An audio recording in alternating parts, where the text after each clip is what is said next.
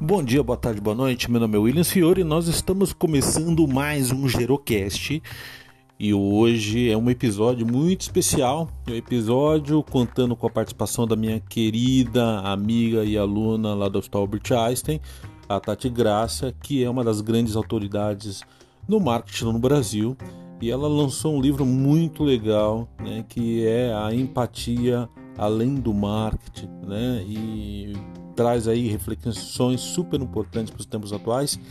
E eu vou deixar com vocês aí para vocês ouvirem esse bate-papo que ela fez com a Babi, que foi muito legal. É isso aí, gente, vamos ouvir.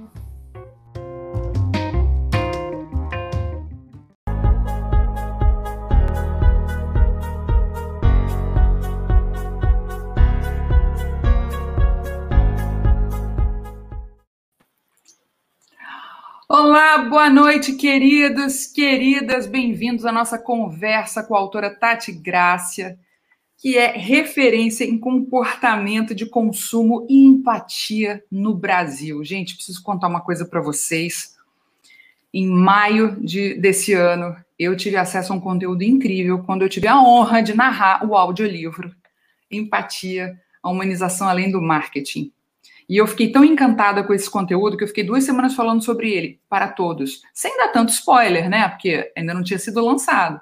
Mas eu fiquei falando de algumas coisas que ficaram, marcaram a minha cabeça. Então, assim, eu acho que vai acontecer isso com vocês também. Falei nas redes sociais, até no meu curso de psicologia entrou o assunto que Tati trouxe no livro dela, nos meus trabalhos. Olha, vamos falar da estrela da nossa noite? Ela é mestre em análise do comportamento, atua há mais de 20 anos em empresas multinacionais de bens de consumo, passando pelo segmento automotivo, cosmético e alimentos. É diretora de excelência de marketing da Mondelez, colunista da revista Consumidor Moderno, professora da disciplina Comportamento do Consumidor no MBA de Marketing da FGV e mentora de startups. Em linha com seu propósito de vida e de carreira, Tati iniciou nesse ano a pós-graduação em gerontologia pelo Hospital Israelita Albert Einstein, com a qual tem como objetivo aprofundar o conhecimento sobre o processo de envelhecimento para poder contribuir com soluções empáticas e humanizadas. Então, com vocês, Tati Grácia. Boa noite, Tati. Boa noite, Babi. Nossa, que honra, que emoção. Quem conhece a minha voz já sabe que a possibilidade de eu chorar é enorme. Então, eu já vou avisando logo. Temos liberdade. um prazer, uma honra, um privilégio estarmos aqui hoje juntos, no meio disso tudo que a gente está vivendo.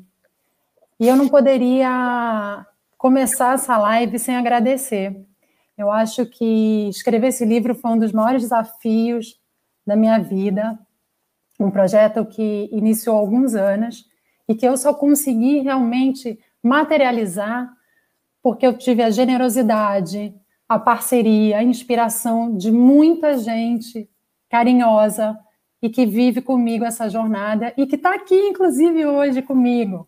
Então, eu queria muito agradecer a participação das pessoas que estão aqui comigo, Queria também agradecer a Deus. Eu acho que o momento que a gente está vivendo é um momento muito difícil e a gente tem o privilégio de estar aqui com saúde, podendo falar de um tema que eu vejo como fundamental e que passa qualquer profissão, porque ele fala de ser humano, que é o que somos e é o que vai fazer essa pandemia, se Deus quiser, passar. Então, muito obrigada a cada um que está aqui, pelo carinho. Babi, você, você é uma estrela da minha história, da minha geração. Ai, e que, que puxa vida, não poderia ter pessoa melhor para estar comigo aqui nesse momento, me ajudando e me entrevistando. É, mas olha, hoje, né, gente, se eu brilhar é porque Tati está reluzindo aqui em mim, porque Tati, o que você escreveu, nossa, Vamos falando, porque senão vou acabar dando spoiler e tem gente que não curte. então vamos respeitar as diferenças. Vamos à primeira pergunta. Eu fiz um roteirinho muito legal. Sempre bem-vindas as suas perguntas. viu, gente? Botem as perguntas aí, que a gente vai aparecer aqui para a gente, a gente vai pensar as suas perguntas, tá bom? E o que ficar ainda para depois, não sei quanto tempo a nossa live vai durar, mas o que ficar para depois, sempre, claro, a gente pode procurar a Tati aqui no YouTube dela, no Instagram, no LinkedIn, onde ela brilha, brilha, brilha também, perguntando lá. A gente pega as perguntas, guarda as perguntas, nome de usuário e tenta, né? É só dar uma cutucada lá, Tati. E aquela minha pergunta e tal, eu queria saber, porque o papo continua. Então vamos começando, Tati. Por que a escolha desse tema, da empatia? Me, me fala da empatia. Eu tenho uma ideia, mas me fala, fala pra gente. Bom, Babi, é, na área acadêmica, onde eu participo bastante, há alguns anos eu comecei a me dedicar a estudar o comportamento humano. Uhum. É, eu fiz um mestrado em análise do comportamento humano, eu comecei a me encontrar nessa área comportamental e a estudar também a empatia. E há algumas aplicações da empatia em casos práticos, desde a inovação ao marketing, a atitude de, de liderança e tudo mais. Então, isso foi um início da minha história dentro do mundo acadêmico, o olhar e a sensibilização para esse tema, que é a empatia. Mas, em paralelo, na minha jornada profissional, há mais de 20 anos trabalhando em empresas de bens de consumo, passei por empresas diferentes, diferentes naturezas, de cosmético, automobilística, alimentos, a qual eu tenho um orgulho enorme de estar na Mondelez, essa empresa no meu coração, que eu estou há 10 anos. Eu tenho muito orgulho e quero me aposentar lá. É, o que, que eu percebi? Eu percebi que todas essas empresas que eu passei, é, eu encontrei algo em comum, que é a busca por colocar o ser humano ao centro. Uma, uma, coisa que parece assim super óbvia, né, Babi? Puxa, vamos colocar o ser humano no centro de tudo que a gente faz. Mas na verdade não é, Babi, porque a escola do marketing que a gente teve hum. é de colocar o produto no centro. Né? Philip Kotler, Peter Drucker e todos os grandes nomes do marketing colocavam sempre o produto ao centro. Não à toa, na minha geração, aos mais jovens talvez não, mas hum. na minha geração, eram os quatro P's. E durante muito tempo, e dando aula né, é, para os alunos na, na GV, eu dou aula na GV, aliás, André Micelli, meu querido coordenador da GV, é, que me deu esse espaço para poder falar sobre comportamento dentro de sala de aula, muitos me perguntavam sobre isso, né? Ah, professora, e o, e o que, é o comportamento, o que, é empatia e tudo mais? Bom, então, assim, é, é, algo que parece simples, mas não é, e a gente foi treinado a colocar o produto no centro. Agora, um advento aconteceu. Eu já estudava empatia, já gostava de falar de comportamento, mas exatamente na semana de 13 de março de 2020, algo inédito no mundo e no Brasil acontece nessa semana, que inclusive é a semana do aniversário da minha filha foi o início da pandemia. E junto à pandemia, o isolamento social. E o que, que acontece nesse momento, né, sob essa ótica do marketing e das organizações? O que acontece é que, dentro do isolamento é, social, todas as uhum. referências e os estudos de forma de consumo, de produto, de ponto de venda, se transforma. E ninguém naquele momento, há um ano e meio atrás, tinha as respostas para essas perguntas. Como é que ia se dar essa relação de consumo? Como é que eu ia fazer para fazer os produtos chegarem na, nos consumidores? Como fazer isso, Babi? Se antes eles iam aos supermercados, a gente ia até as lojas, ia até o shopping, não é? é, é. Então, como fazer o produto chegar? Era muito, era, são perguntas que rodavam, não só dentro do mundo corporativo, mas junto aos meus amigos, donos de institutos de, de pesquisa, uhum. as consultorias, e também dentro do, da área acadêmica. E ninguém tinha essa resposta. Porque os livros de marketing da época e os que a gente tinha, nenhum tinha esse capítulo. Não deu tempo, não fazia parte desse contexto. É. E foi então nesse momento, Babi, que eu falei: nossa, de fato, a minha crença, o meu propósito, aquele caminho que eu escolhi estudar, que é a empatia, precisa vir à tona, precisa se tornar cada vez mais relevante. E essa é a minha proposta com esse livro. Na verdade, ele é um início né, de uma de uma história que eu comecei antes da pandemia, mas que com a pandemia me mostrou que mais do que nunca a empatia ela é a peça fundamental para a gente conseguir passar por essa jornada. Ela é a chance única e singular na história em que a gente teve a oportunidade de, de fato, olhar para o outro, conhecer os nossos vizinhos, entender uhum. as dificuldades dos nossos pais com o ambiente digital, ver que os nossos varejos e as padarias e os barzinhos da, da nossa rua dependiam da gente, né? Uhum. Então, eu acho que a pandemia e o isolamento nos forçou a entender o que é colocar o outro no centro e a gente aprender que a gente depende sim do outro, que a vida é sim um encadeamento de relações, já dizia seu Luiz Seabra, fundador da Natura, onde eu trabalhei e aprendi sobre isso. Então, é, é isso, eu acho que essa, esse é o grande conceito da empatia, de se colocar no lugar do outro, e a gente está, nesse momento, vivendo esse, essa experiência na prática, aprendendo a olhar para o outro e entender, sim, que a gente precisa do outro, com muita humildade, generosidade e, principalmente, solidariedade. Eu estou pensando aqui uma coisa, é, quando você estava falando do que você estava percebendo, eu vejo aqui nas ruas de onde eu moro, e acho que o pessoal do YouTube também deve perceber isso, aonde, onde né, a galera mora. Mas aí vocês me digam, né? Digam aí no, no YouTube se vocês concordam, se não concordam, se perceberam isso ou não. Comentem. Eu percebo que hoje, até por causa da, das máscaras, as pessoas se olham mais, porque né, tem que reconhecer, você tem que falar com alguém que você conhece, ou você tem, tem que ver quem está vindo, tem que ver se está muito próximo, né? Por causa dos protocolos mas, sobretudo, acho que as pessoas estão se falando mais. É, quando eu acho que eu vou esbarrar em alguém, eu, opa, desculpa e tal, nada, que isso, querida, sabe? É, eu percebo aqui, então o pessoal do YouTube comenta, porque isso é importante da gente saber em todos os lugares que vocês tiverem. É, se está assim também onde vocês moram, né, por onde vocês passam, né, quem já está saindo, eu, eu percebo mais carinho, um pouco mais de todo mundo já se relacionando mais, se olhando mais. Isso que antes, em 2019, eu não via, né? Até início de 2020 eu não via.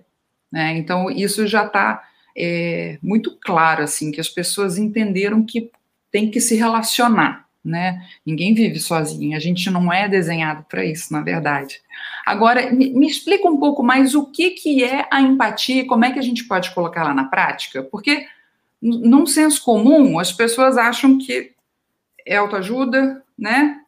É, que é só bondade, que é só compaixão, sabe? mas tem, umas, tem muito para além disso, não, não é?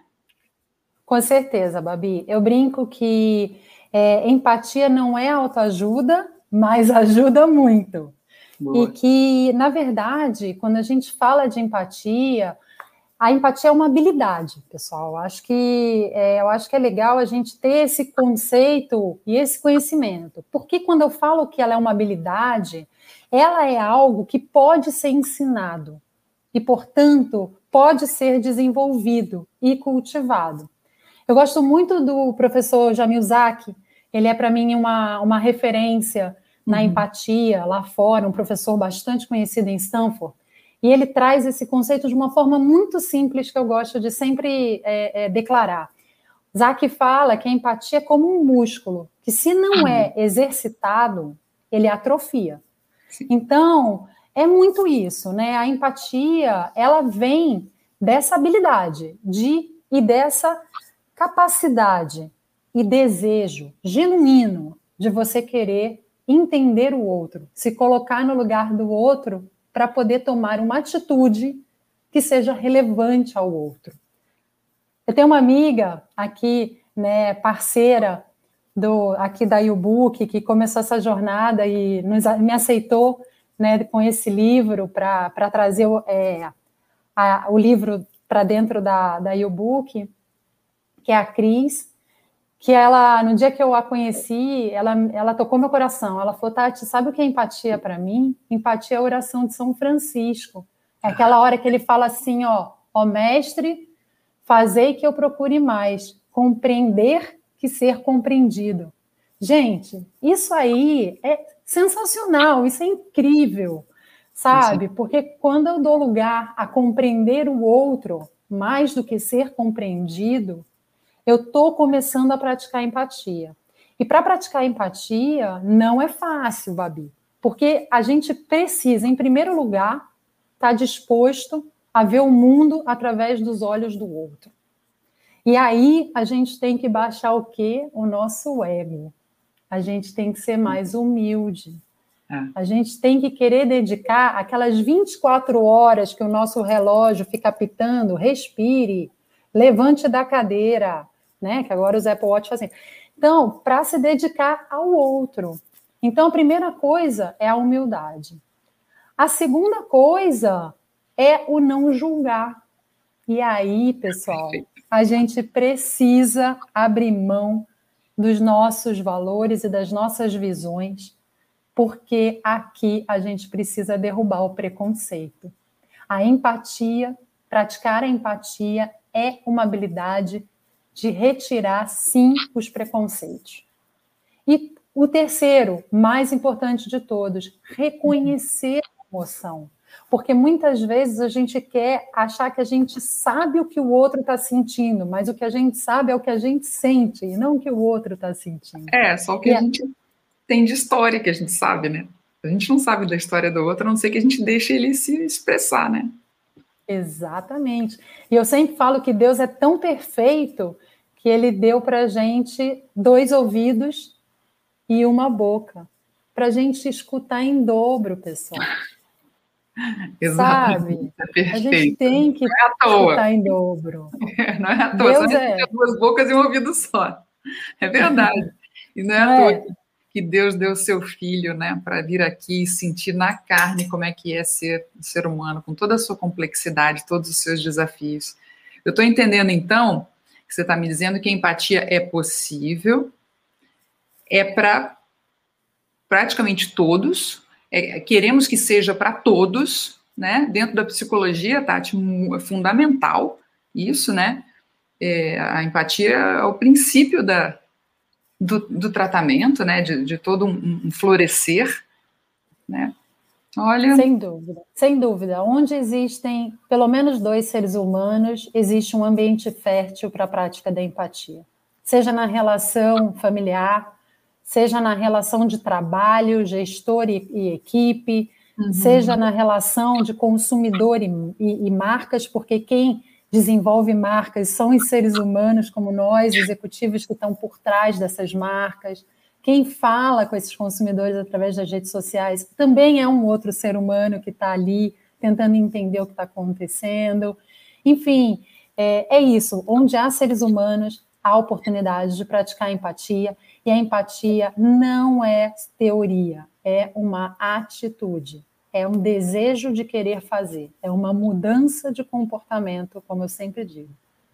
É um exercício, né? Só a gente ter a proatividade para começar, né, Tati?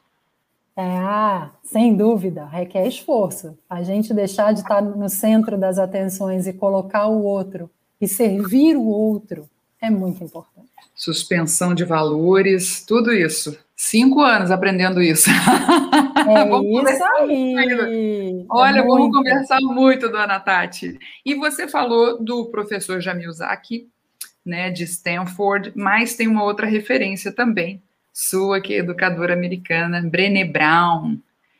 Além dela, queria que você falasse é, de, das suas inspirações para escrever esse livro.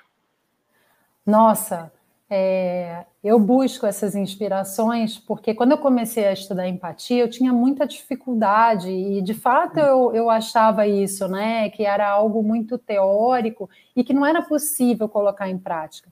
Então, eu sempre fui muito atrás dessas referências. A Brené, a Brené Brown, eu a acompanho há bastante tempo. Uhum. E ela, né, ela ficou muito famosa e hoje ela fala bastante sobre um tema que é vulnerabilidade. Enfim, mas eu acho que quando eu comecei com a Brené Brown, é, na minha vida, ela tem uma frase que eu levo muito comigo no coração, que fala que a, que a coragem nos dá voz e a compaixão nos dá ouvidos. E sem as duas, não há oportunidade para empatia e conexão. Uhum. Portanto, a Brené Brown, ela é uma professora, ela também é uma psicóloga e que vem ajudar, ajudando demais a gente é, caminhar nessa disseminação e nessa da empatia. Além dela, como eu comentei, né, já o, o professor Jamil Zak, ele tem livros incríveis, ele tem TEDs disponíveis para quem curte, super indico e também tá lá no meu livro, todas as referências que eu estou comentando aqui tá no livro. A Kim Scott, para quem não conhece, tem vontade de se desenvolver como um líder empático, a Kim uhum. Scott, ela fala sobre empatia assertiva, porque eu acho que um dos maiores desafios no mundo de hoje, quando você tem uma equipe, Babi, é como você consegue, de forma empática, mover e desenvolver a sua equipe. A, o famoso feedback é uma ferramenta super complexa, uhum. porque você precisa motivar a sua equipe ao mesmo tempo que você precisa trazê-la aos resultados. Então, a Kim Scott é sensacional, é uma referência, né? Então, eu tento, eu acho que eu ainda tenho muito a aprender. A, a Mone, a Beca, do meu time, né, que estão aqui é, me ouvindo. É, eu faço com o maior carinho. Quando eu erro, eu já peço desculpa aqui nessa live em público, mas é na tentativa de acertar. É, além da, da Kim Scott, é, eu também acho muito, uma referência incrível e eu fui tive a oportunidade de participar da live dele na, na semana retrasada, que foi o Leonardo Boff. Acho que Leonardo Boff é uma referência. É, ele é. veio, né, Babi? Ele veio falar sobre as bases históricas e científicas da empatia. Pessoal, super recomendo. É uma live que está disponível. Ele fez agora recentemente. E eu saí de lá com uma frase dele que, meu Deus, ele fala que a empatia é um ato de generosidade, solidariedade, porém de sobrevivência da humanidade. Essa frase não é pequena. Não, meu Deus. Gente, não sobrevivência é. da humanidade no momento em que a gente está vivendo, né, Babi? Tem uma repercussão e a gente tem que prestar atenção. É, você sabe que, é, para além da, da saúde física, né, orgânica, uh, houve um, um, estudo de uma, de uma companhia de plano de saúde que disse que aumentou quatro vezes, eu acho. Eu tô, depois eu posso pegar para vocês, gente, né, esse, esse valor. Eu ouvi ontem essa informação aumentou em quatro vezes de, de maio para janeiro, né? Se a gente for voltar no tempo, em janeiro tinha tantas pessoas procurando o plano de saúde para se tratar, né, da saúde mental. É muita ansiedade, muito medo, muita depressão, né? É muito complicado. E em maio tinha quatro vezes mais o número dessas pessoas, né? Então, esse exercício da empatia, ele já, ele já começa né, a fundamentar a nossa saúde mental, porque ele abranda e, e deixa é, possíveis as relações, né? Sem dúvida. E falando em saúde mental, é, eu queria dizer que as minhas grandes referências, não teóricas, práticas, de vida, dentro da minha casa, são os meus pais. Agora aguenta coração que o lencinho está aqui. Peraí, eu acho que é a prova d'água. ah, esses meus pais me matam. A minha mãe, enfermeira psiquiátrica, referência uau, uau. em saúde mental. Ah, assim, vivi a prática com ela e vivo. Agora ela está lá dentro, para não atrapalhar minha live no quarto com a Alice. Coisa mais linda aqui, né? E dando aula, e se desafiando, e aprendendo digital, e tentando dar conta né, com a equipe e, e, sendo super humilde, falando, pessoal, eu não sei fazer isso, me ajuda, ah, né? Que coisa humana, que coisa empática, um exemplo de coração, assim, é um privilégio da minha vida ter a minha mãe. Segura. e o meu pai. O meu pai é um pediatra ativo que durante a pandemia segue indo ao consultório, se arriscando sim é, pelos é. seus pequenos pacientes e ajudando aos seus familiares, os pais desses pequenos pacientes, né, a passarem por esse momento e dando a vida por eles. Então, assim, Babi, isso é um privilégio de Deus ter esses dois na minha vida, me ensinando diariamente o que é praticar empatia. E a cada falha, a cada erro que eu cometo, seja com a minha família, seja no trabalho, porque eu compartilho com eles, eles sempre trazem. Filha, você já parou para pensar o que o outro podia estar sentindo? Oh, eu lembro da mamãe falando, Babi, assim, hum. ó, olha, um dia você vai entender, minha filha. Você vai, quando você tiver filho, você vai entender o que eu estou te falando.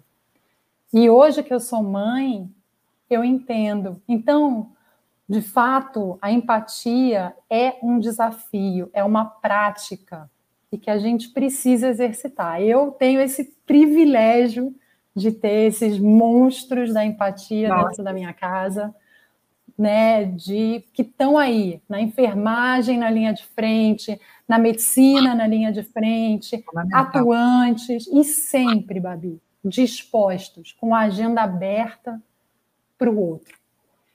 Seja o que for. E eu falo, galera, Deus deu 24 horas para todo mundo, ninguém tem privilégio aqui. Agora, o que você vai fazer com essas 24 horas e para quem você vai dedicar é que é a chave dessa passagem que a gente tem aqui. Exatamente. E eu acho que o seu livro é um, uma proposta reflexiva e prática de aproveitar muito bem o tempo dado aqui nessa vida. Por isso que eu estou muito honrada de estar tá conversando com você essa noite. Olha, para quem está chegando agora, boas-vindas. Você está na nossa live. Estamos lançando o livro Empatia, a Humanização Além do Marketing de Tati Grácia. Narrei o audiolivro, amei. Estou aqui conversando com ela e você também pode fazer a sua pergunta. Então, manda bala aí nesse YouTube. Seja bem-vindo, seja bem-vinda. E a gente segue aqui. Tati, no livro, você chama a atenção do setor de marketing das empresas a humanizarem-se, a humanizarem-se mais através da empatia. Esse vem a ser o que você chama da ressignificação do marketing, o novo marketing? É isso mesmo, Babi. É, aquele marketing de produto já não tem mais espaço. E eu acho ah. que assim a, a pandemia é, se tornou um terreno fértil para a gente ver isso acontecer. A gente olha para o que as marcas fizeram nesses um ano e meio uhum. né, de, de, de, isolamento social, de, de, pandemia, as marcas se dedicaram a ajudar a sociedade, as marcas estão falando de temas super relevantes, elas estão dedicando suas redes sociais para trazer temas sobre diversidade, as inovações que as, que as empresas e as marcas têm feito. Então, essa ressignificação do seu propósito de marca é o que vai fazer uma marca se manter ou não né, daqui para frente, porque o consumidor, ele já não, não dá mais, não adianta dizer meu produto é o melhor, que ele vai falar, tá legal, mas não adianta ser só bom para mim, né? Tem que ser bom para mim, tem que ser bom para quem convive comigo, com o meu entorno. Então, o propósito das marcas cada vez mais vem sendo ressignificado. E a gente fala, então, de um marketing hoje muito mais humanizado, inclusivo e empático. Esse é o desafio das marcas e de todo mundo que trabalha hoje, de alguma forma, com marketing. E quando eu falo de marca, pessoal, não estou falando de marca só de produto. Qualquer marca. Uma marca educacional, você sim, sim. como marca, né? Hoje, Babi, uhum. você é uma atriz, né? Uhum. É, influenciadora, todos te olhando. Uhum. Não adianta você, né, uhum. Babi, você ser a melhor atriz, mas está todo mundo lá. Onde a Babi foi hoje? O que, que a Babi anda fazendo? Ela cuida bem da filha dela? Ela tá. E a mãe? Ela presta né, uhum. apoio à mãe dela? Não é verdade? Isso é o que é o marketing ampliado, humanizado e empático. Né? Então, e é eu acho que o, você fala uma coisa, você fala no seu livro, ah, eu dando spoiler, gente Você fala no seu livro sobre o comportamento do consumidor também, que está o consumidor está se colocando, o consumidor não fica mais, não vai consumir deliberadamente mais de, de, uma marca, produto, serviço, que só vise, por melhor que seja seu produto, serviço, que só vise lucro. Que só vive produto, produto, produto, né? Você fala isso no livro, eu fiquei, né? É, tem que agregar valores mesmo, tem que trazer outras coisas. Tá, seu produto é legal. E qual é a sua missão? O que, que vocês querem? Exato. Estão aqui para quê? O que, que vocês acham da gente, do ser humano, né? E você fala uma outra coisa. Ah, spoiler 2, gente, prometo que é só. Que eu me lembro, eu acho que é só esse spoiler que eu vou dar. Você fala uma coisa muito boa, que os primeiros consumidores a serem atendidos dentro de uma empresa são os próprios colaboradores. De qualquer é lugar, qualquer setor dessa empresa. É isso mesmo? Sem dúvida. Os, os, colaboradores, e isso também a gente veio aprendendo com a pandemia. Às vezes as coisas são óbvias e momentos como esses que a gente vive é, nos uhum. colocam face a face com oportunidades que a gente tem para melhorar. E eu acho que a vida é isso, sabe? A gente sempre tem algo a melhorar. E eu acho que é, esse pensamento de que os nossos colaboradores eles estão em primeiro lugar, a pandemia é, trouxe isso à tona. E as uhum. empresas, mais do que nunca, descobriram que o seu maior ativo são os seus funcionários, são os seus colaboradores, e que a proteção está em primeiro lugar, para que ele possa, aí sim, trabalhar e com saúde mental, Babi, porque o mundo também tem mudado muito a nossa forma de trabalho. E assim, é, a Mondelez, por exemplo, onde eu né, trabalho, é, uhum. é, uma uhum. empresa que se preocupa demais com seus colaboradores. Então, o home office acontece, graças a Deus. Né? Então, eu tenho amigos que estão à frente lá dentro dessa parte da saúde, ajudando uhum. aos colaboradores que precisam estar é, também na linha de frente, porque estamos numa área de alimentos. Mas, enfim, sim, sim. É, o cuidado com a gente é, veio e continua vindo em primeiro lugar. E com isso a gente carrega o carinho, a marca e a vontade de dizer para o mundo que a gente trabalha numa empresa que cuida da gente, que conhece a gente. Isso é muito gratificante e isso é de fato uma mudança que, graças a Deus, está cada vez mais acelerando e impulsionando dentro, dentro das empresas. E por que, que é difícil implementar a empatia no mundo corporativo? Você vê um caminho para isso? Porque você essa... algumas empresas pelas quais você passou, você teve um caminho muito legal. Mas a gente sabe que não é assim ainda em tudo quanto é lugar. Acho que muita gente precisa ler o seu livro. Então, eu vou aqui fazer uso do professor é, historiador Leandro Carnal, que é uhum. para mim também uma super referência.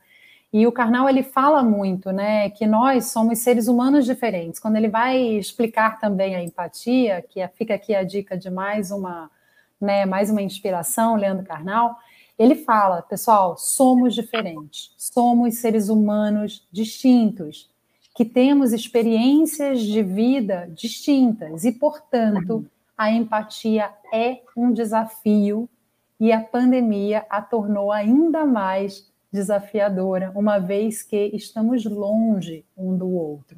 Porque sentir a emoção, o olho no olho, como você trouxe a máscara, né? A, a palpitação, a, a, respiração, isso tudo são elementos que você consegue absorver para tentar entender e compreender o outro. E com a pandemia a gente não está tendo essa oportunidade. Eu, por exemplo, estou nervosa para caramba.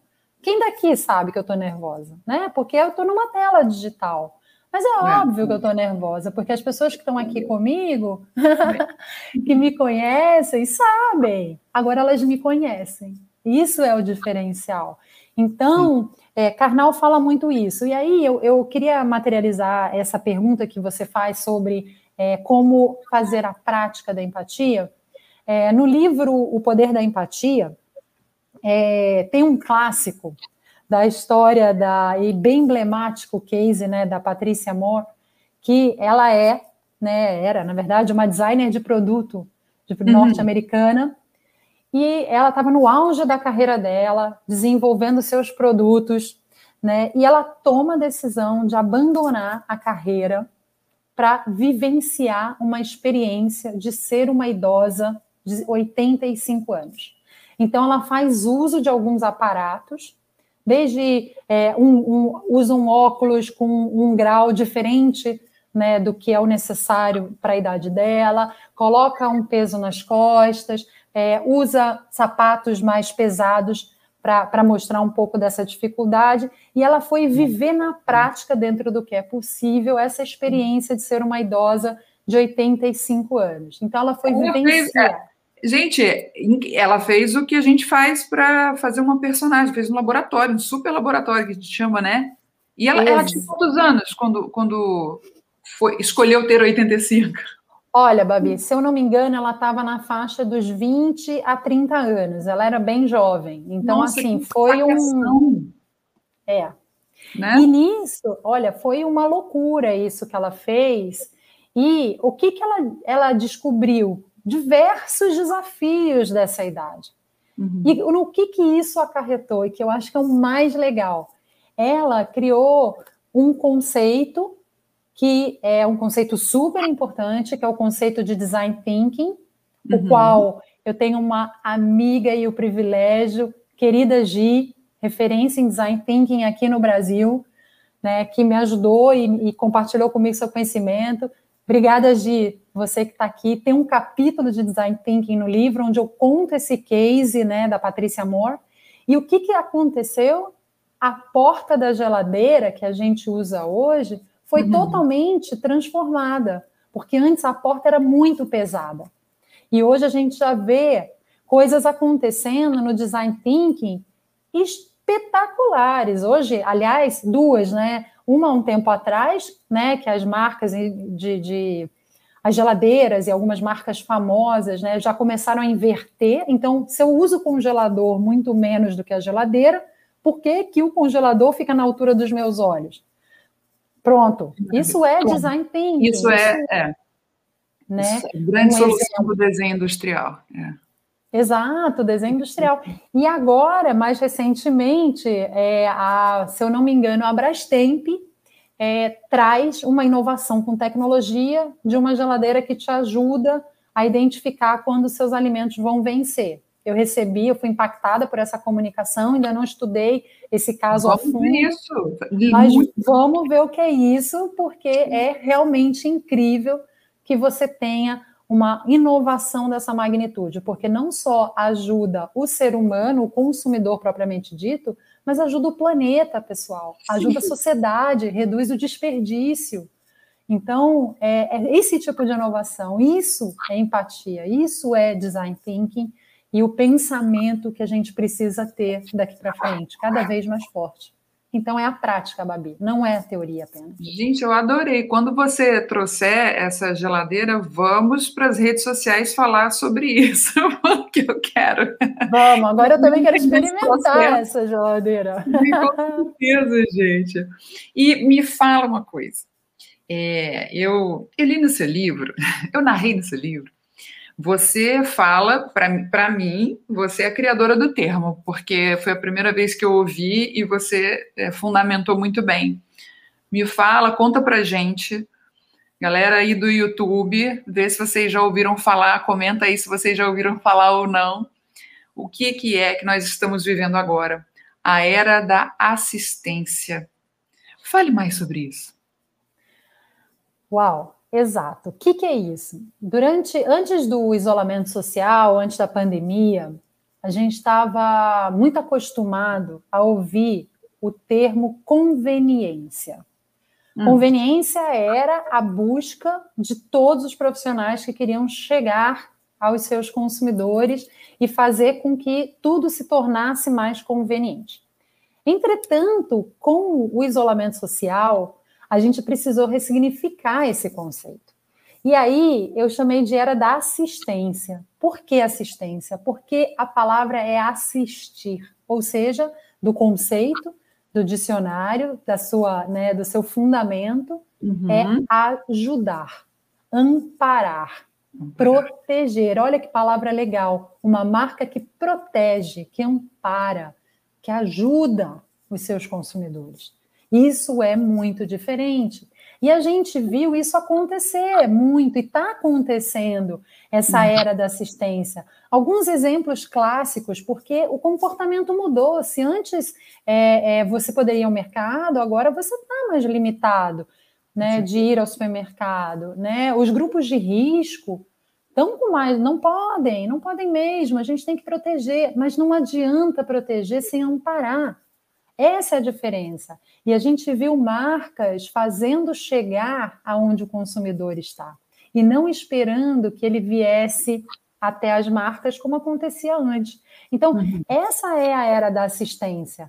A gente viu é, o, que, o que aconteceu com a digitalização. Pessoal, o mundo, e aqui vai o merchan para minha irmã Camila Gurgel, que acabou de entrar no iFood, o mundo está usando iFood, está usando os, os, todos os é, deliveries digitais, né?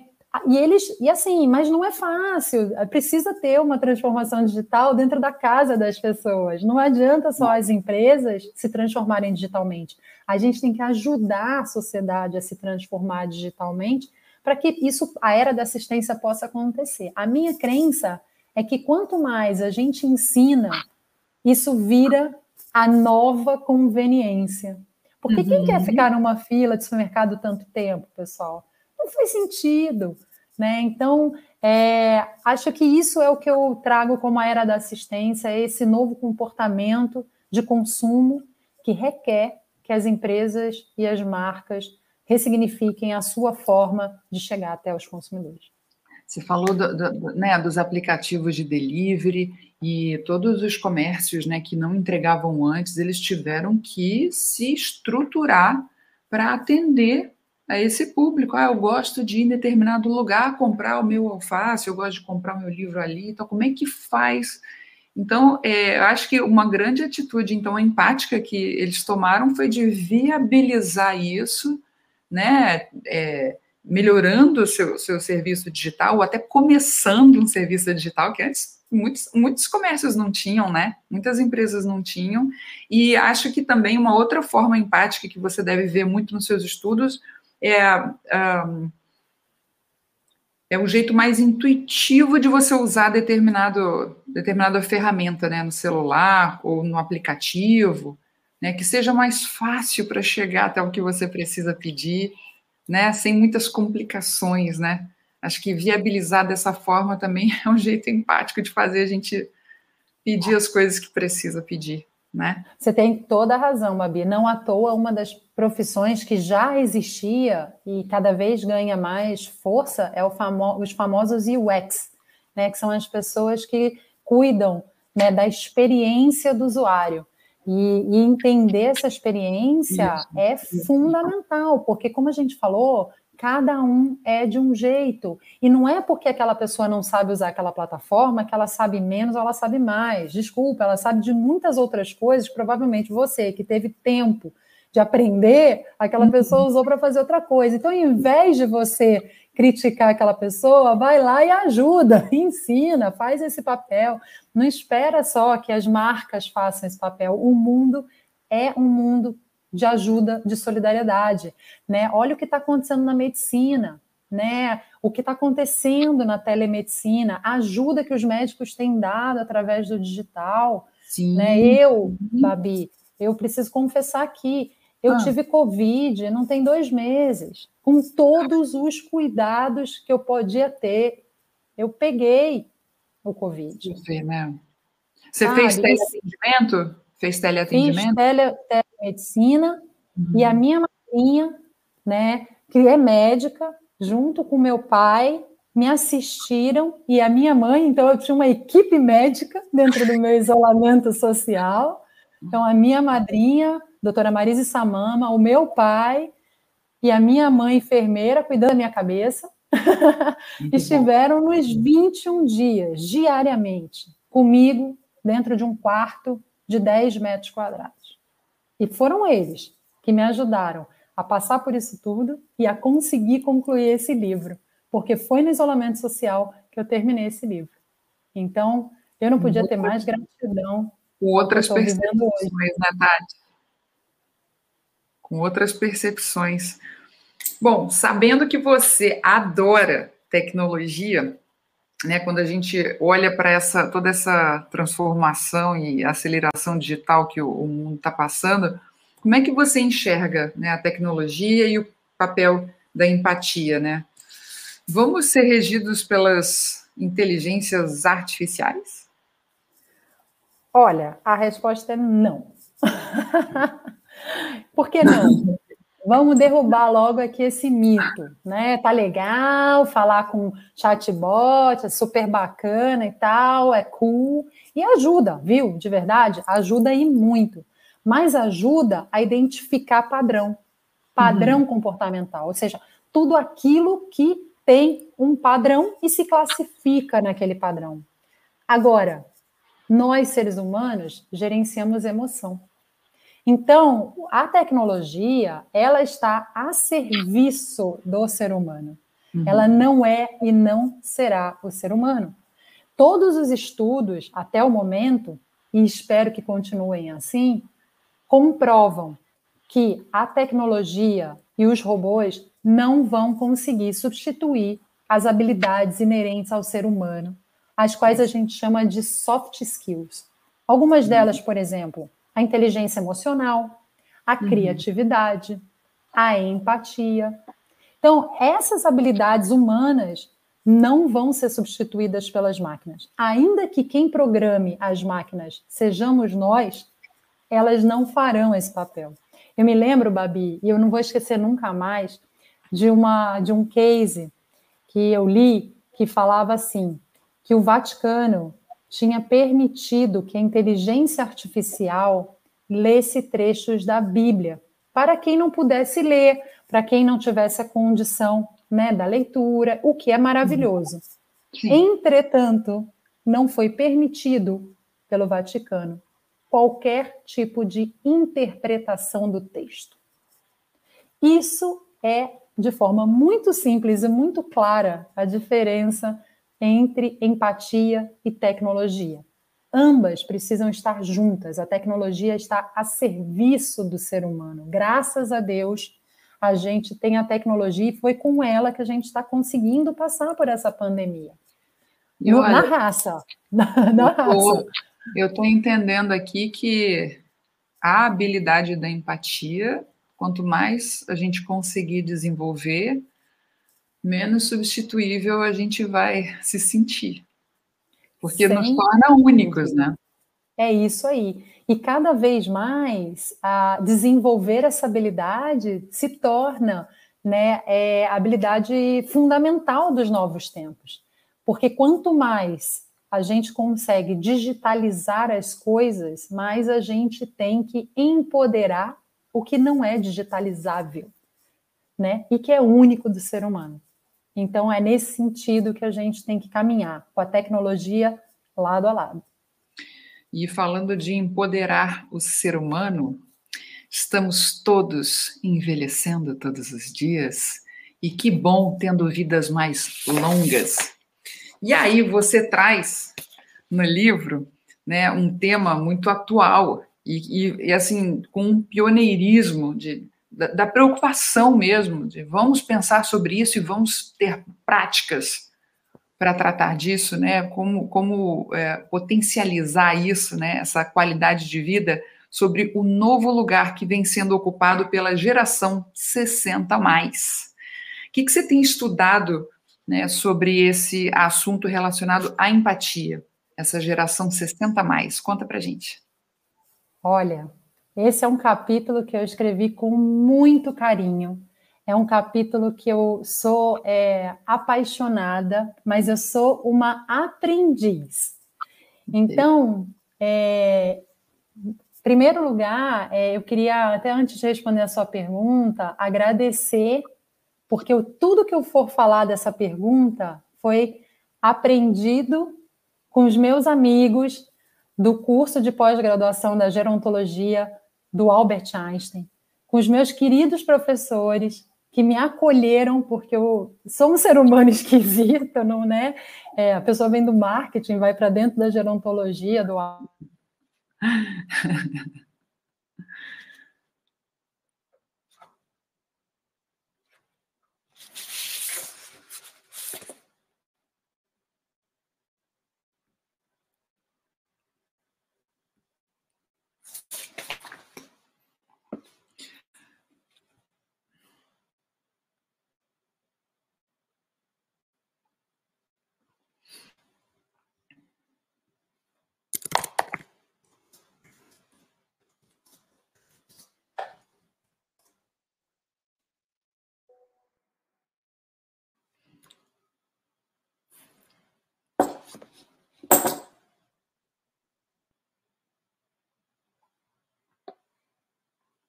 Ok. Vocês me viram aqui olhando para cá, olhando para lá. Eu vi que a Tati travou aqui, gente. É... Aliás, isso é uma coisa tão do, dos dias Voltei. atuais, né? Aê! Eu estava falando isso, que eu vi que, falando como se fala, né? A Tati travou. Tati não travou, Tati, Tati continuou com tudo. travou foi o iPhone. Agora, e aí, o que, que eu fiz? Eu olhei e falei, hum, Ok. Aí eu fui aqui, vocês não sabem, vamos contar aqui uns bastidores. Eu estou aqui, ó, no WhatsApp, com uma turma muito do bem para essa live ser maravilhosa, porque a gente tem, a gente tem que fazer em grupo, a gente depende das pessoas, graças a Deus. E aí eu falei, aí eu escrevi aqui rapidinho, gente, a Tati travou para mim. E aí falou, não, travou sim, Babi. Então pode dar seguimento, fala, né? Enfim, dá seguimento. E aí eu falei, eu travei também? Porque se eu travei também, somos duas travadas, né? Olha, eu, Mas, eu tenho zero problema de travar. Aliás, quem ama tecnologia é normal. E acontece, é... e de novo, a gente tem que ter paciência, generosidade e vontade de fazer dar certo, pessoal. É assim mesmo. É tá é mais um dia no escritório, né? Travar, né? Ah, eu prefiro travar do que não saber responder as suas perguntas, Babi. Oh, oh. Mas, enfim, me conte é, dos 60 mais. Isso, eu estava falando, né, e na hora que eu caí, que antes de responder essa pergunta, é, eu queria já declaradamente agradecer aqui em público aos meus amigos do, da, do curso de pós-graduação da gerontologia do Albert Einstein, aos meus professores maravilhosos que sim me acolheram, sabe? Porque eu jamais teria condição de escrever um capítulo tão carinhoso sobre a empatia e a geração 60 mais, com o conhecimento que tem ali sem a ajuda deles. Eu tinha uma breve noção e, e sempre amei essa geração. Mas hoje uhum. eu não só amo, eu defendo. E são eles que diariamente me ensinam. Então, é, eu acho que para falar dessa geração, acho que a primeira coisa que a gente precisa é, ter em mente é que a Organização Mundial da Saúde assume né, e classifica como idoso pessoas que tenham mais de 60 anos. Uhum. Bom, esse é o primeiro dado. E quando a gente olha para isso, a gente vê que hoje no Brasil são 30 milhões de pessoas com mais de 60 anos.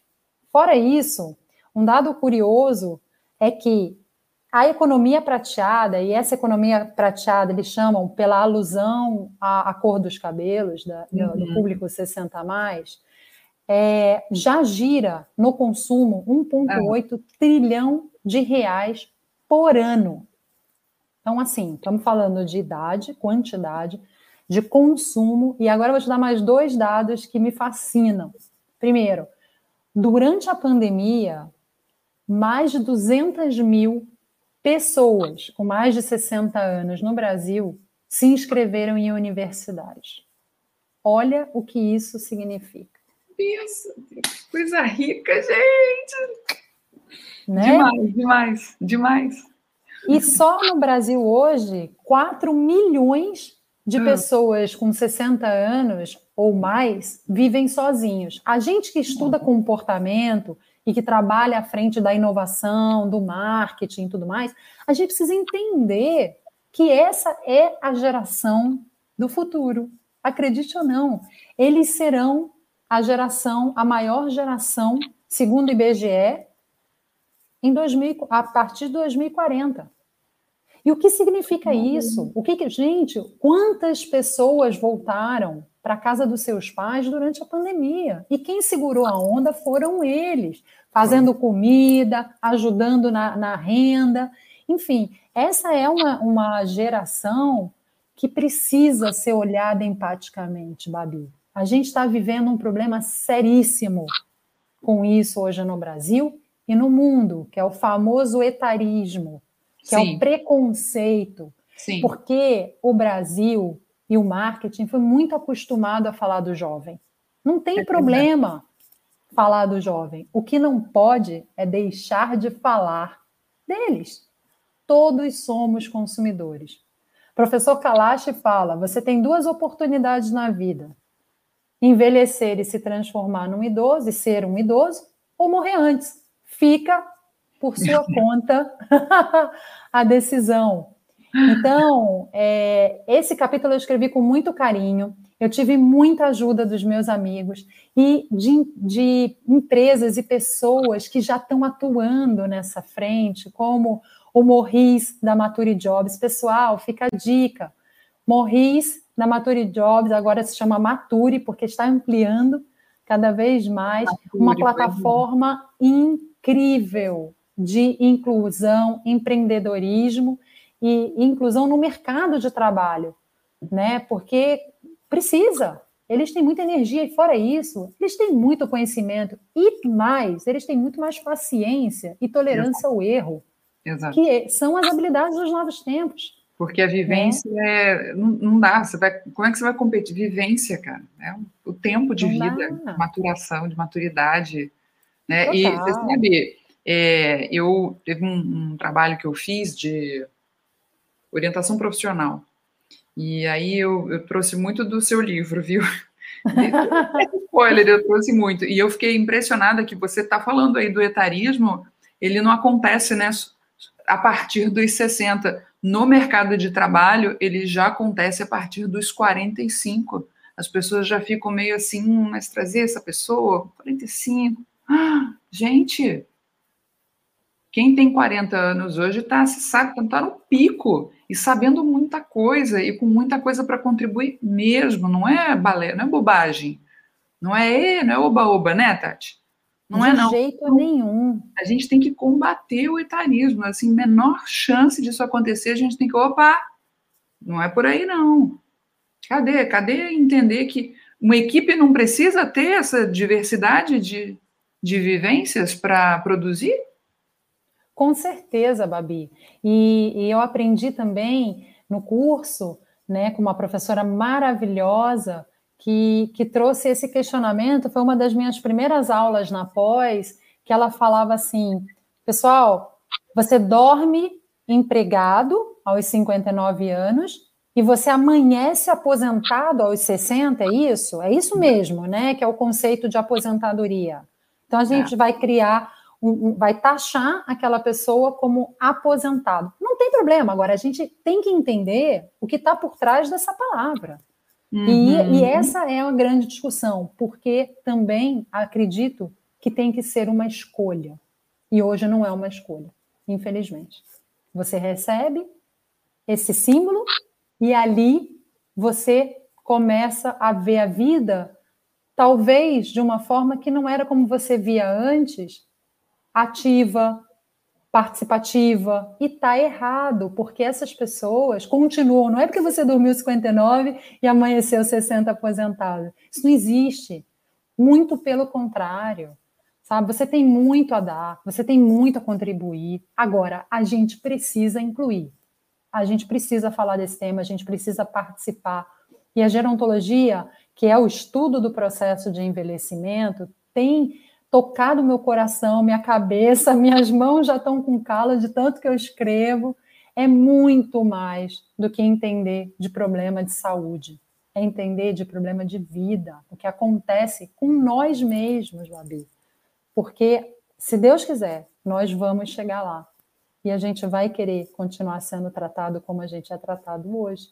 Exatamente. É, não, não, não, não nos sentindo apartados, né? excluídos, né? Ah, depois, depois, não, preteridos, né? Porque o, o idoso, é, a minha mãe vive comigo, né? Eu, assim, ela fala muito sobre isso, né? Como o mundo não, ainda não né? Que bom que você está produzindo esse conteúdo para a gente ter onde buscar, Tati. Obrigada por ter começado tão cedo.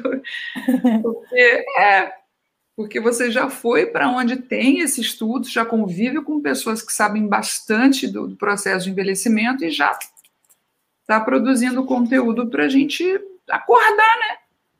Porque passa muito rápido, gente, né?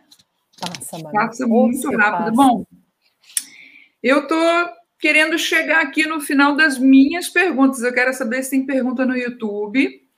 E eu gostaria que você contasse né, é, como é que a empatia é traduzida nesse livro para além do conteúdo. O que, que o livro tem?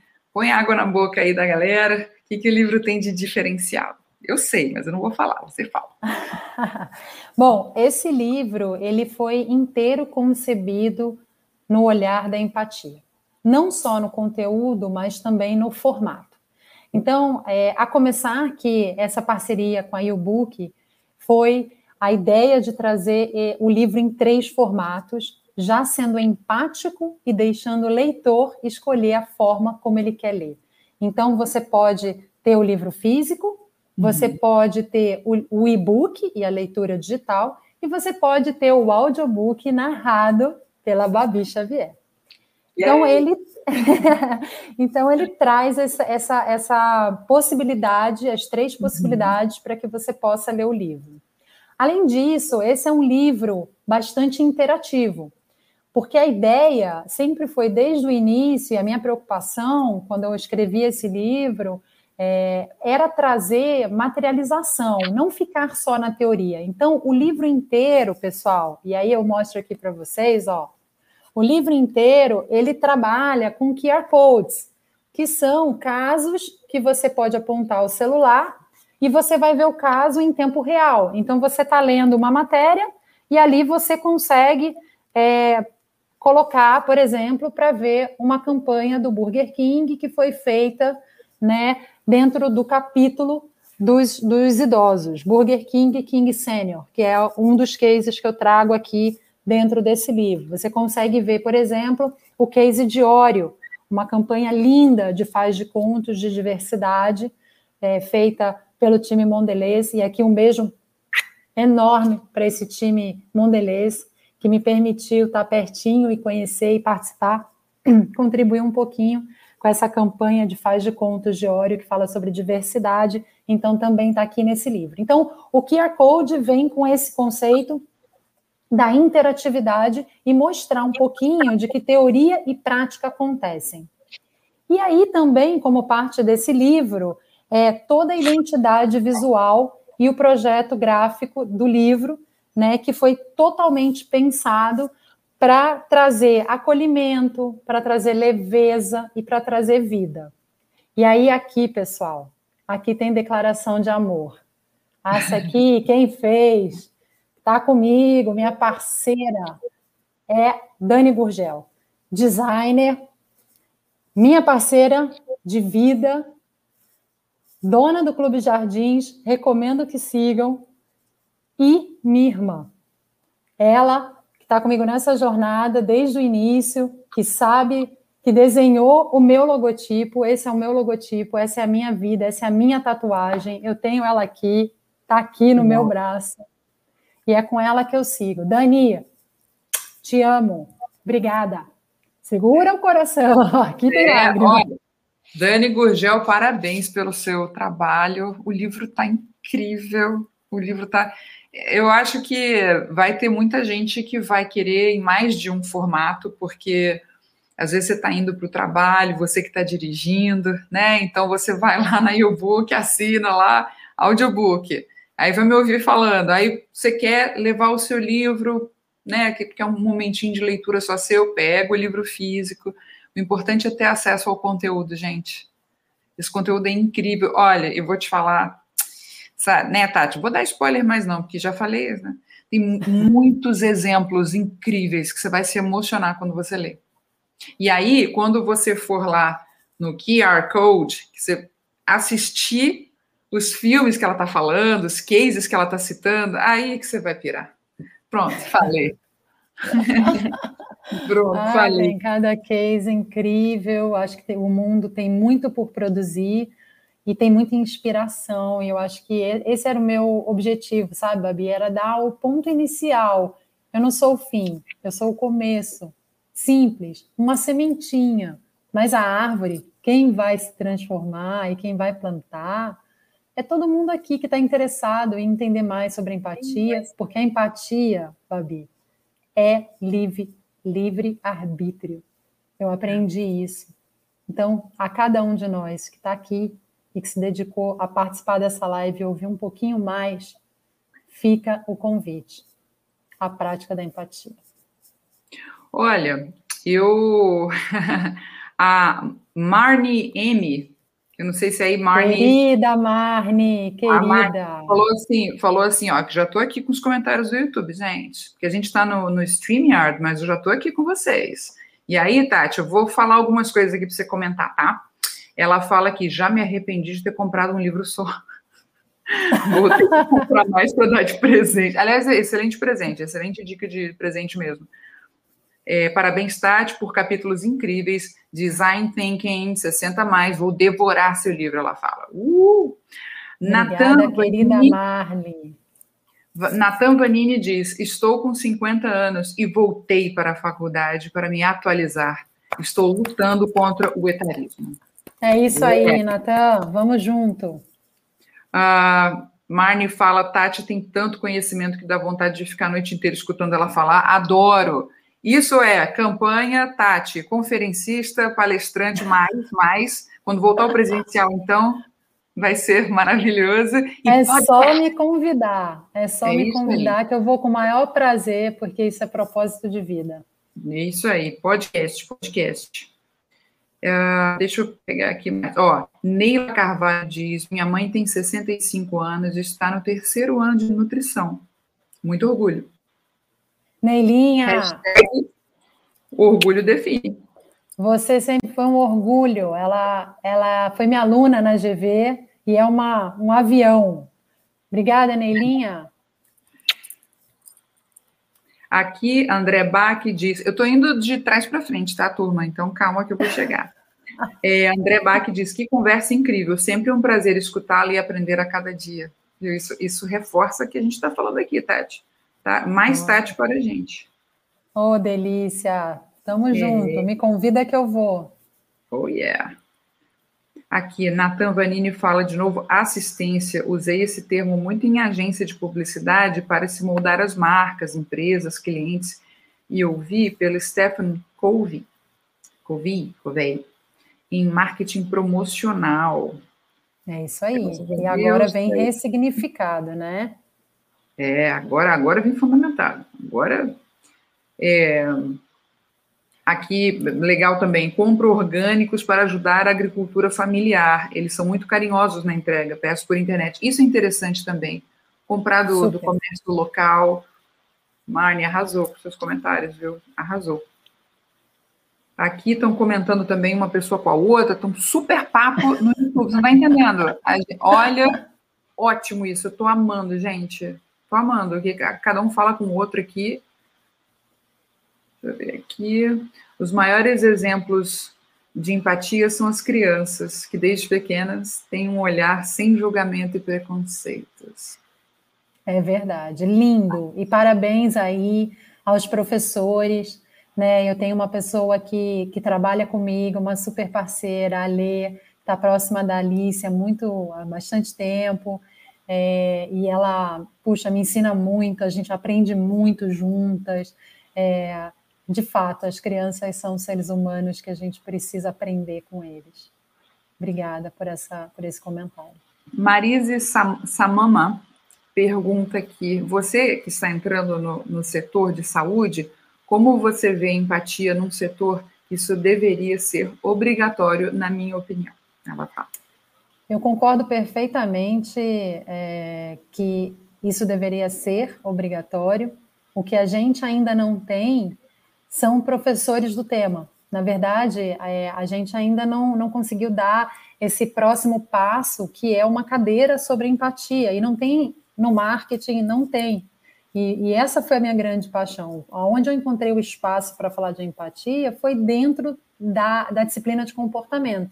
Eu acho que esse insight que a doutora Marise traz é, é fundamental e eu acho que já já a gente deveria provocar as universidades a ter uma cadeira de empatia dentro dos seus cursos. Total apoio, total apoio. Em qualquer curso, inclusive. Todos os cursos, empatia. Porque é a habilidade de se relacionar. a gente tem que se relacionar. É, Alessandra Pazini, ou Patini, é, comenta, Tati, nós docentes também temos o privilégio de praticarmos a empatia diariamente com nossos alunos. O quanto aprendemos, aprendemos com eles.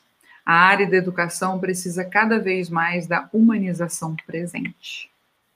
É verdade, Ale, você tem toda a razão, e eu acho que esse momento da pandemia, vocês têm sido heróis os professores têm sido heróis, porque vocês estão tendo que se ressignificar, interagir à distância, às vezes até com alunos pequenos ou alunos que não têm o conhecimento digital. Vocês estão tendo, assim, o que eu tenho visto, e eu tenho uma grande amiga, Carol, que tem né, se esforçado muito, né, ela dá aula para crianças um pouquinho mais nova que a Alice de cinco anos, que estão em processo de alfabetização.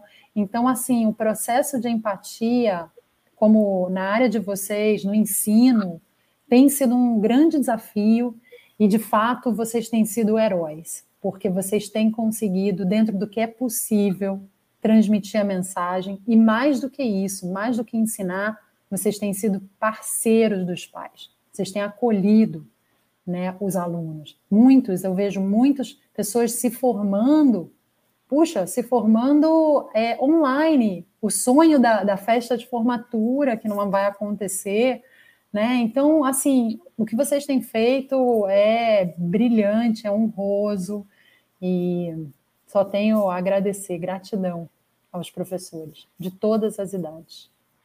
Tati, tem um, uma pergunta aqui do André Frigato. É, ele me ajuda a entender essa. Eu estava lendo a pergunta, lendo, tentando sacar ali. André, qualquer coisa, você comenta mais com a gente. Quem sacar aí quais são, qual é o prisma dele, comenta aí na, na nossa live.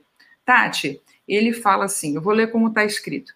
O Covid não ativou a empatia no melhor do ser humano, uma vez que muito ficaram perto de suas famílias dentro de um quarto fazendo quarentena?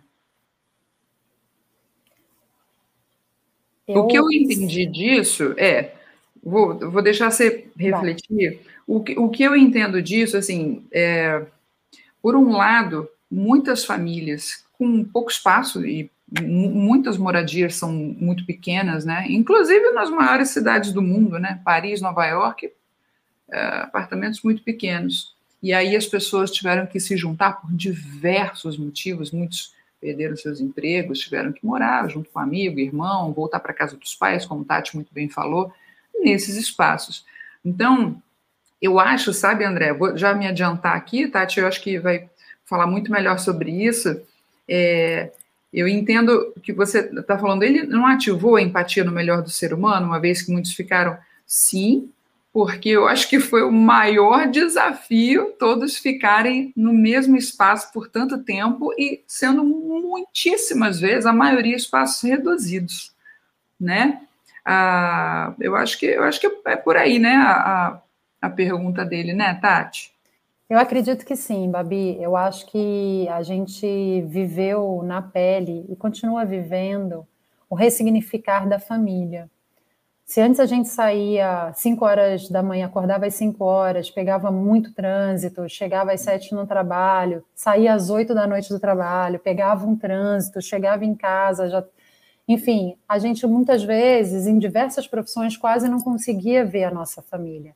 É. E a, a, o isolamento, e para quem teve a oportunidade né, de, de fazer o isolamento social e, e trabalhar de casa, eu acho que as famílias se ressignificaram, porque você começou a ter oportunidade de participar de coisas que antes você não tinha. Eu vou dar um exemplo pessoal. Eu nunca hum. tinha visto a minha filha, aliás, Alice, meu amor, mamãe te ama, é, acompanhar. Eu nunca tinha acompanhado a aula da Alice. E hoje, que daqui a pouco, não acho que é agora, mas já já, daqui a pouco o colégio vai voltar, eu não uhum. quero deixá-la ir para a escola, porque eu estou apaixonada por estudar com ela do lado, aprender com ela, ela, sabe, é, trocar ideia e, e voltar a ter um olhar de poder né, jantar junto, porque aí eu já não preciso pegar mais aquele trânsito de uma hora e meia de São Paulo.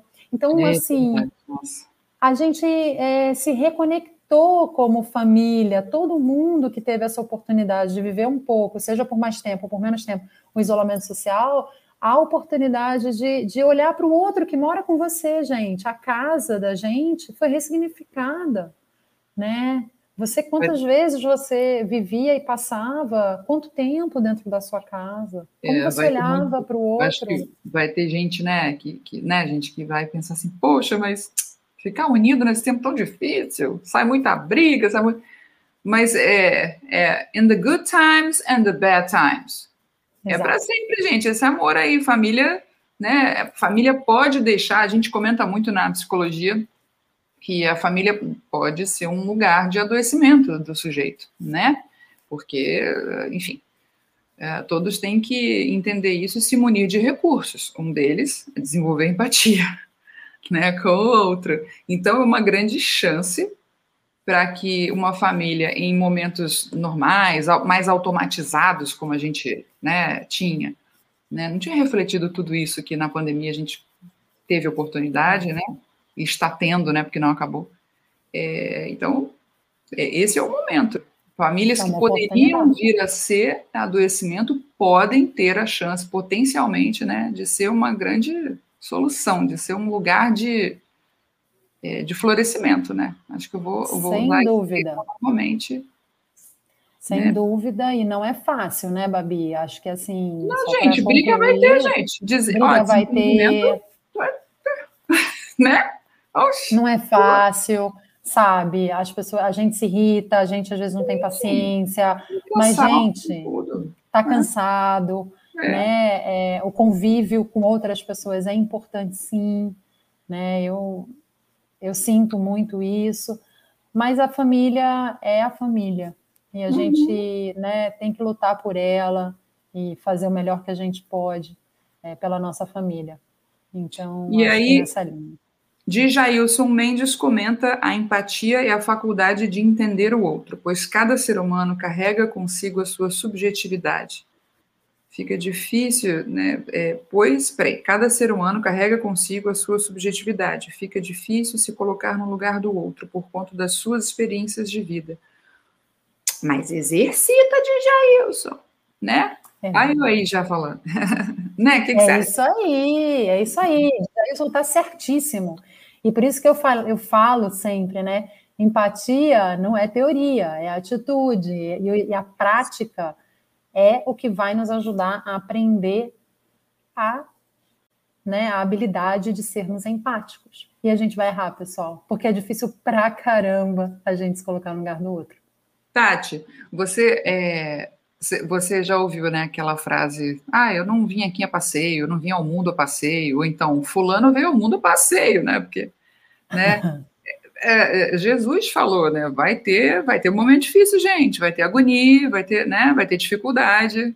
Então a gente já teve aí um bom aviso há 2021 anos atrás sobre as dificuldades que iríamos passar. Então eu, bom, eu estou vendo aqui, Tati, eu tenho mensagens de. Um, olha, tem tanta mensagem bonita, você vai olhar tudo depois, você vai ficar tão feliz. Eu já estou bem feliz olhando tudo aqui, mas eu tenho mensagens no meu celular aqui, mostro até uh, 20 horas e 24 minutos, o início das. Não sei se temos comentários antes disso, se tivermos, a gente. Depois eu acho que você vai ver Eu vou pedir para você fazer um fechamento bonito para a gente. E eu estou maravilhada, honrada. Acho que a turma aí também. Ufa, nem acredito. Eu Aqui nem... tem. Ah, tem. Peraí, peraí. Cadê o comentário da Edna, gente? Qual o comentário da Edna? A Edna comentou. Gente, Edna é a mãe da Tati, que está no outro quarto lá, ó, tranquilinha no outro Wi-Fi do outro cômodo. Aí. Aí. E ela ela tá lá e fala: a Covid sensibilizou as empresas e destaca o segmento bancário. Vimos se unirem para ajudar as pessoas em situação de vulnerabilidade social. Isso foi demais. Isso é um depoimento real, Babi. Isso, isso, a minha mãe está me ajudando a escrever os cases, de fato, né? Porque se ela vivenciou essa experiência, uhum. né? É, isso é um, de fato um, um, exemplo que, que ela traz e que a gente viu sim, né? Porque essa história de Pix para cá, Pix para lá, é, não, ainda não é assim, né? Tipo igual beber água. Vamos combinar aqui, né? Então, Eu demorei para usar. Então, é, então. Então, acho que. É, obrigada, mãe. Obrigada por me ajudar sempre e trazer mais um exemplo. E eu tenho usado a minha mãe muito, em especial no capítulo dos 60 anos, mais o meu pai também, o meu pai Drasto também, que é o Lauro Henrique, porque é assim que a gente empatiza, é escutando eles, não é falando ou escutando a gente. É com eles que a gente aprende, né? Então, para fechar, eu queria primeiro agradecer imensamente a presença, a participação, as pessoas que ficaram aqui comigo até nove e meia da noite, Queria agradecer também de coração a Babi, maravilhosa. Obrigada. Maravilhosa. Eu sou muito fã e eu falei para ela que ia ser difícil ela me entrevistar, porque eu só fico lembrando da minha, sabe, da minha adolescência. E eu falo, meu Deus, e agora, né? Bom que mas agora também esse momento juntas, né? É, Nossa, é, pela tela, mas vivemos. Estivemos. É, unidos. mas agora eu não te largo mais, não, Babi. Agora Por você não te largo mais, não.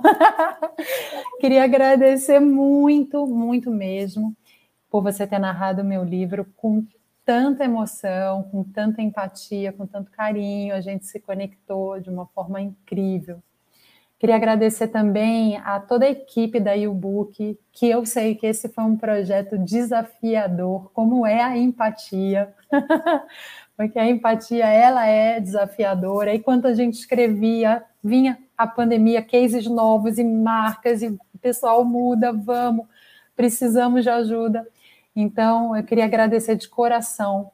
Queria agradecer também é, ao Fabi, né, ao Fabiano Oliveira, que está do meu lado há alguns anos, que também é, vem me assessorando na parte de comunicação, parceiro, que me fez acreditar de que eu era possível. Fabi, um beijo.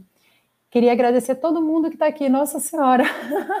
Queria agradecer ó, cada um que eu não tenho, não estou conseguindo ver aqui as mensagens agora no chat e queria agradecer também a minha família, que sem eles, com pandemia, sem pandemia, com briga, sem briga, é com eles que eu estou aqui, com eles que me ajudam e com eles que eu aprendo muito, muito. Então, aos meus, aos meus familiares todos, meus tios, minhas tias, né, meus pais, minhas irmãs, meus cunhados, minha cunhada, ui, Dani, que já é um, um amigo, Dani Silveira, que é um filho adotado, aqui irmão já, enfim, é, é, é, olha, pessoal, se eu for lembrar aqui, eu vou cometer gafe, porque tanta gente querida e tanta gente que eu, nossa, não sei nem como agradecer mas eu queria que cada um se sentisse aqui acolhido,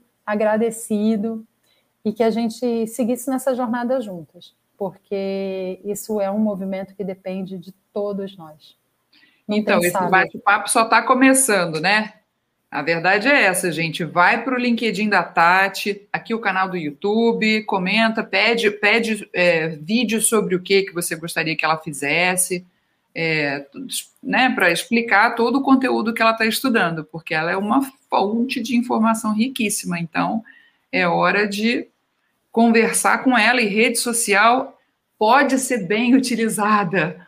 Por exemplo, trocar ideias com uma pessoa como a Tati, pioneira em muitos estudos e principalmente com a habilidade de reunir né, é, os exemplos certos para fundamentar, que isso eu senti muito no livro. Né? Você traz, você traz a ideia, traz o que você reflete sobre ela e traz o case, e traz exemplo. Então, é, e tudo muito recente, né? Tudo está no ar, tudo está na internet, tudo está. Né, a gente a está vivendo tudo que você é, fala, escreve nesse livro. Então, é, acho que nós que te agradecemos, né, por ter feito esse conteúdo, arregimentado isso tudo, organizado isso tudo, porque não é fácil escrever um livro, né, Tati? Como é para você ter escrito um livro? Nossa, e é, é foi um super desafio e ah, um desafio que não para, né? Porque é o que você falou, são cases que vão aparecendo, Babi, e a gente parece que o, o livro tem que incluir aquele case, e a Cris ia ficando louca, a Leia ia ficando louca, o time da U-Book surtando, e eu surtando junto, mas elas nos bastidores e elas amarradoras, mas a gente tem que botar mesmo, né? Mas como é que a gente faz? Meu Deus, Tati, agora? Eu falei, ai, meninas, vambora. então, assim, escrever um livro, olha, que eu vou te dizer, viu? É uma tarefa bastante complexa. Dizem que é uma das coisas que você tem que fazer na vida, não é isso? Você, yes. é, plantar uma ó, já, árvore. Ó, tem Alice, tem Alice, tem o primeiro. Eu voto, né, gente? Vamos pedir mais livros para Tati, por favor, sobre o processo de envelhecimento, como fazer para isso acontecer de uma forma potente, maravilhosa, mais sobre empatia e todos os seus desdobramentos a partir dessa pandemia. Tem muito mais aí. A gente vai querer o empatia 2, 3, para além do marketing, para além da família, para além da escola, para além de todos os setores, os secundários, os terciários, os primários. Tá, Tati, já estou encomendando aí um conteúdo aí para você. Você vai tá ter bom? que narrar. É, por favor, eu faço isso com muito, com muito amor, né? Olha, muito obrigada, queridos, pela participação. Eu estou me sentindo muito, muito realizada como comunicadora de ter é, vivido essa live. Existem três é, tipos de ideia de passagem de tempo, né? O Cronos, que é o nosso do dia a dia, que é o alarme que você bota para acordar, que é o alarme que você bota para lembrar de tomar sua vitamina ou ligar para alguém. Existe o Kairos, que é o que a gente fala assim, gente, mas está demorando muito, Deus, é no seu tempo? Mas vamos lá, Deus, por favor, dá uma força aqui, o tempo de Deus, ou Kairos. E acho que o que a gente viveu aqui, comentem aí se vocês é, concordam, foi o Aion, que é o tempo da experiência, que é quando passa tão rápido, porque foi tão incrível. E você levou a gente a pensamentos, a lugares muito distintos, Tati, nessa noite. A gente pôde escolher de estar em bons lugares com você, com os pensamentos, as ideias que você trouxe nessa noite. Muito obrigada. Muito obrigada mesmo. Muito obrigada, Babi. Muito obrigada, time. Muito obrigada, família. Ó, oh, e eu não poderia terminar sem dizer que o livro está disponível e tem promoção para quem quiser comprar o livro. O QR Code está aí e aí é, também vai estar no chat do, do canal aqui no YouTube o local para quem quiser comprar o livro no formato que lhe convém. E, mas o que eu espero é que todo mundo leia. Melhorias sempre são e sugestões são sempre bem-vindas. E eu gostaria muito de ouvir cada um de vocês. Me escrevam, é, me convidem para conversar. Eu quero mais é disseminar esse pensamento e esse propósito que eu carrego comigo. Muito obrigada. É com o coração apertado que damos boa noite a todos. então, boa noite a todos. Uh, vou esperar vocês saírem, vou esperar a Tati sair, e aí eu sair de cena. Obrigada, pessoal. Um beijo. Um grande beijo, queridos. Um beijo.